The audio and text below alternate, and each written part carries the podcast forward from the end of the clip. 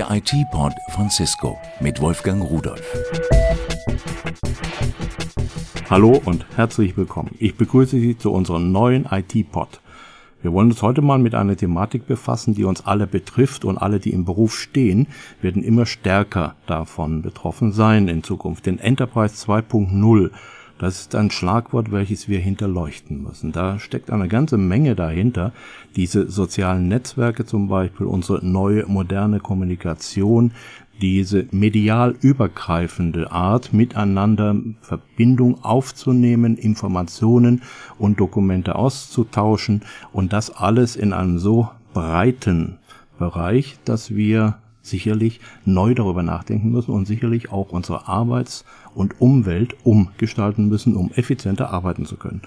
Aber um dieses Thema vernünftig aufbereiten zu können, habe ich zwei Gesprächspartner am Telefon und die möchte ich jetzt erstmal begrüßen. Zum einen ist es Herr Dr. Wilms Buse. Schönen guten Tag, Herr Dr. Buse. Einen schönen guten Tag. Wären Sie so freundlich, würden Sie sich mal kurz vorstellen? Gerne. Ich bin Enterprise 2.0 Experte und Gründer von W, einer Unternehmensberatung, die Unternehmen dabei hilft auf dem Weg Richtung Enterprise 2.0. Und weiterhin am Telefon ist Jörn Hendrik Ast. Schönen guten Tag, Herr Ast. Schönen guten Tag, Herr Rudolf. Herr Ast, ich habe hier stehen, Sie sind DNA Digital Botschafter. Richtig. Was ist das? Ja, ich bin als Digital Native, wie ich mich bezeichne, mit meinen 29 Jahren viel im Netz unterwegs. Ich blogge, ich twittere, ich poste auf allen meinen Social Media Communities und DNA Digital ist eine Community, die aus Digital Natives besteht und die alle gemeinsam bloggen und twittern und Projekte dort starten. Mhm. Gut, dann wollen wir auch gleich anfangen, Herr Dr. Buse. Wie reagieren die Unternehmen auf die Möglichkeiten, die ihnen die kontinuierliche und blitzschnelle Kommunikation mit all ihren neuen Möglichkeiten bietet? Also ich spüre sehr viel Neugierde auf der einen Seite, weil natürlich das eine Frage der Zukunft ist. Also wenn Digital Natives jetzt, das ist die erste Generation, die aufgewachsen ist und die Welt ohne Internet gar nicht kennt. Wenn diese Generation jetzt in Unternehmen kommt, dann fordern sie innovative Arbeitsplätze, sie fordern aber auch innovative Methoden des Managements, um sich frei entfalten zu können und fordern eine Vertrauenskultur. Mhm. Herr Ast, Sie sind ein sogenannter Digital Native, jemand, der quasi mit dem C64 im Kinderbett aufgewachsen ist. Genau, es war der Amiga 500, aber richtig. Ihnen wird heute ein hohes Maß an Veränderungskraft im Unternehmen zugesprochen. Sie fordern, wie keine andere Generation vor Ihnen, die Vernetzung, Offenheit und Transparenz. Verändert das die Unternehmen grundlegend? Zwangsläufig, denke ich, weil man es nicht mehr wegdiskutieren kann, wenn man fordert, seinen Facebook-Account öffnen zu können, seine Mails zu lesen, auch twittern zu können und ganz einfach auch mitgestalten möchte. Diese Veränderungen bringen Sie die mit in das Unternehmen, Sie als Vertreter dieser Digital Natives. Ja, ganz genau. Das ist, denke ich, auch das Schöne. Für mich auch ein Mehrwert. Ich bin stark vernetzt. Ich kenne viele Leute, nicht nur in meiner Heimatstadt hier in Hamburg, in allen Städten Deutschlands und natürlich auch weltweit. Mhm. Herr Dr. Buse, welche Erfahrungen machen diese Nachwuchstalente aus Ihrer Sicht bereits heute in den Unternehmen? Auf welche Infrastrukturen und Kulturen treffen diese? Gibt es dabei erste Branchenunterschiede, dass man sagt, in der Branche geht es schneller, in der anderen, die hängen da noch deutlich in der Entwicklung hinterher? Ja, es gibt ganz massive Unterschiede. Also es gibt innovative Firmen, insbesondere aus der IT-Branche, nehmen wir Cisco, in denen das Thema Enterprise 2.0 sehr stark verankert ist und Mitarbeiter, auch die Digital Natives, hohe Freiheitsgrade in der Nutzung von neuen Medien bekommen. Aber auf der anderen Seite gibt es natürlich auch Branchen, und das ist das Besorgniserregende, die sehr stark im Wissensmanagement eigentlich unterwegs sind. Also Branchen wie die Versicherungsbranche, wie Banken. Und dort merkt man, dass es viel konservativere IT-Infrastrukturen gibt. Und das macht Sorge. Die Top 100 Manager wie reagieren die auf diese Veränderungen? Sind die in der Lage, sich so schnell umzustellen oder bedeutet das für die einen ganz, ganz großen Lerneffekt? Es hat tatsächlich viel mit Lernen und mit Erfahren zu tun. Und deswegen habe ich auch die Initiative DNA Digital vor über einem Jahr gestartet. Denn die Initiative hat das Ziel, Digital Natives mit Top-Managern wie zum Beispiel René Obermann zusammenzuführen. Und das haben wir gemacht auf einem sogenannten Open Space in einer Lounge in Berlin, wo wir auf Paletten gesessen haben und einen Tag lang mit Top-Managern aus Deutschlands Unternehmen zusammengesessen haben.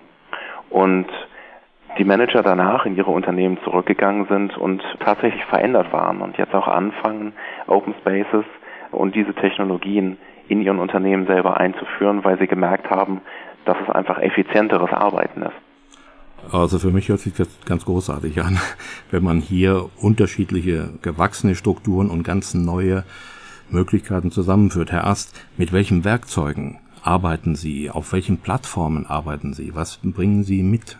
Ja, eine schöne Frage. Es gibt tausende von Werkzeugen, mit denen man arbeiten kann. Es gibt sehr viele Social Media Plattformen, das heißt Netzwerke wie Xing, wie Facebook, StudiVZ, MeinVZ, LinkedIn und noch viele mehr, wo man einfach auch sich verlinken kann. Das macht die Visitenkarte sozusagen fast zwecklos. Ich blogge, ich habe meinen eigenen Blog, wo ich poste, ich habe einen Twitter-Account und lade meine Fotos bei Flickr hoch. Also klar, das ist immer nicht nur geschäftlich, das ist viel privat, das, da fließen die Grenzen ineinander.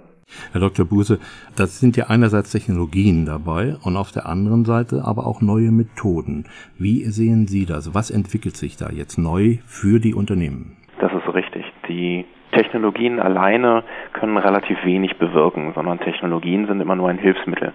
Wenn ich Offenheit, Transparenz und Vernetzung einfordere in einem Unternehmen, denken Sie zum Beispiel an ein multinationales, dezentral geführtes Unternehmen, dann entsteht beispielsweise viel Doppelarbeit es ist sehr schwierig, Experten zu finden. So, und dafür muss ich das Management vorbereiten, dass sie die Einführung dieser Technologien unterstützen, dass sie keine Angst davor haben, dass ihre Mitarbeiter Zeit verschwenden. Und das tue ich mit neuen Methoden, wie zum Beispiel Open Spaces, also ein Event, auf dem man Gruppen zusammenführt und man von den Mitarbeitern die Themen auf einmal bearbeitet und nicht das, was das Management vorgibt. Mhm. Oder auch das sogenannte Rementoring, wo Digital Natives ihren älteren Mitarbeitern diese Technologien erklären und auch dafür begeistern. Oder Jams, die man unternehmensweit durchführen kann, wo an zwei, drei Tagen in Foren Themen diskutiert werden, wie zum Beispiel, was sind die Unternehmenswerte, wie kann die Zukunft unseres Unternehmens aussehen und so weiter. Und das Spannende ist, man kann auch seine Kunden und Lieferanten dabei einbinden und wird so als Unternehmen schrittweise transparenter und offener. Und man wird wahrscheinlich auch unabhängiger von Ort und Zeit. Deswegen meine Frage an Herrn Ast. Müssen Sie noch ins Büro? Kommen Digital Natives überhaupt noch ins Büro? Ja, eine sehr schöne Frage. Ich würde es gerne nicht, aber die Realität sieht natürlich anders aus. Klar muss ich ins Büro. Es gibt Meetings, es gibt Koordinationsgespräche mit meinem Vorgesetzten. Man muss sich absprechen, man telefoniert, man schreibt auch noch gut Mails mittlerweile nicht nur im Büro, aber ganz angekommen sind wir noch nicht im Enterprise von Null. Das ist noch leider so. Es gibt andere Branchen, wo das nicht so ist, wo man auch per VPN-Zugang von zu Hause aus arbeiten, coden oder programmieren kann, aber nun code ich nicht primär leider. Aber da soll es auch tolles Videoconferencing geben, um diese Wege ins Büro zu erleichtern. Absolut. Das ist, das ist eine sehr gute Möglichkeit. Nur das kostet Geld und vor allen Dingen kostet es Überwindung. Loslassen, Kontrolle loslassen, Vertrauen, dass ein Mitarbeiter motiviert auch zu Hause arbeitet und Ergebnisse bringt.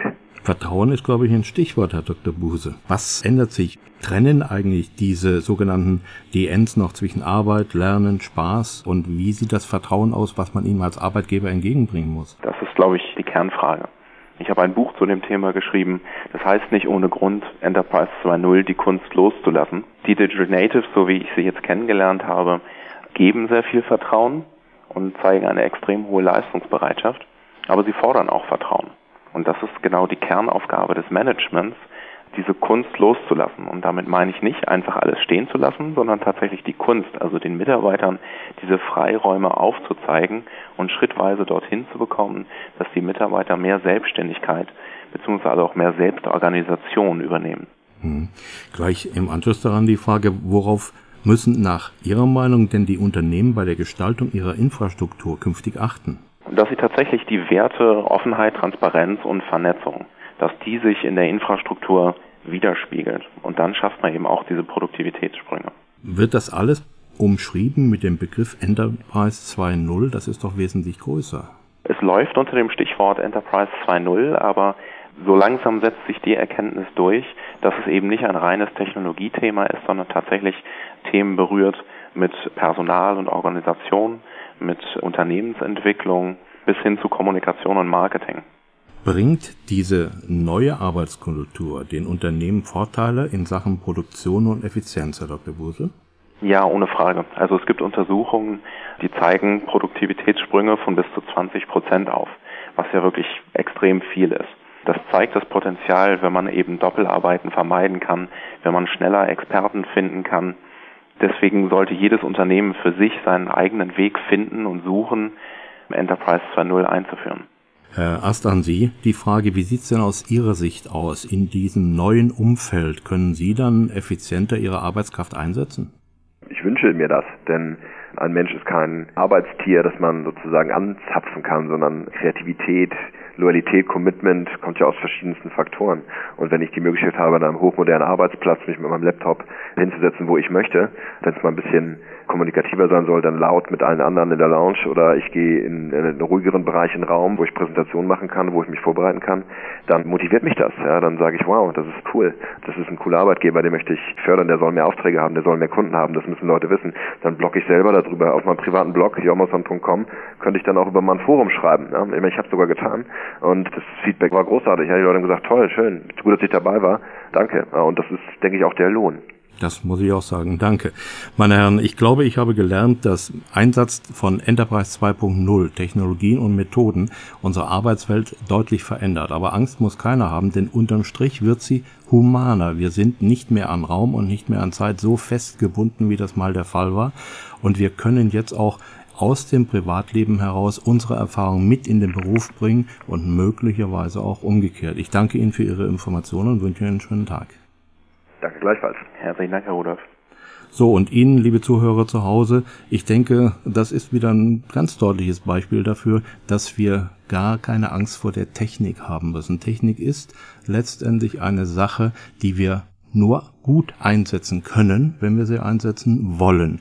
Und wenn man diesen Sprung gemacht hat und diese Digital Natives, die aufgewachsen sind mit Computer- und Informationstechnologie, brauchen ihn gar nicht mehr zu machen. Sie haben ihn von Anfang an R und G lebt, dann sehen Sie, was dabei herauskommt, eine bessere, schönere Arbeitswelt. Und dann bleibt mir nichts anderes übrig, als Ihnen einen schönen und stressfreien Tag zu wünschen und tschüss.